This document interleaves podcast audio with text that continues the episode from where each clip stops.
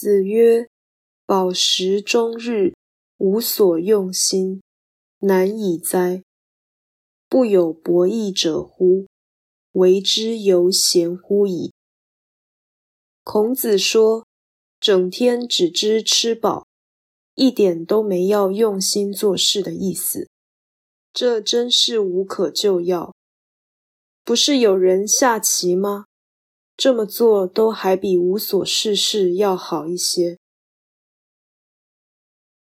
道义阐释：人为万物之灵，所以用心是为人的义务。饱食终日无所用心，有如动物的生活，这是人的自我物化，所以不如好赌的博弈者。